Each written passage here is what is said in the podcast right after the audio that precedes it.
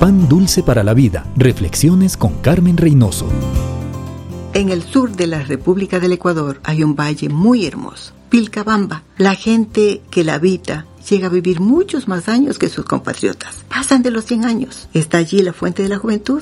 Muchos siguen investigando. Pero el secreto, según sus habitantes, es una vida sencilla, el trabajo y el amor entre ellos. La misma receta del Salmo 92. El justo florecerá como la palmera. El justo ama a Dios, depende de Dios y en la vejez sigue aprendiendo, amando, riendo, perdonando, soñando. Los sueños son incentivos para seguir adelante. Sigue buscando Siempre hay algo nuevo. Trabaja, porque el trabajo mantiene el cerebro y el cuerpo en óptimas condiciones. Cuida que tu hablar sea positivo, porque el quejumbroso aleja a la gente. Escucha a Dios y obedécele. Todos envejecemos. Puede quejarse y amargarse o seguir viviendo con la alegría y la paz que da la fe, el trabajo y el amor de Dios.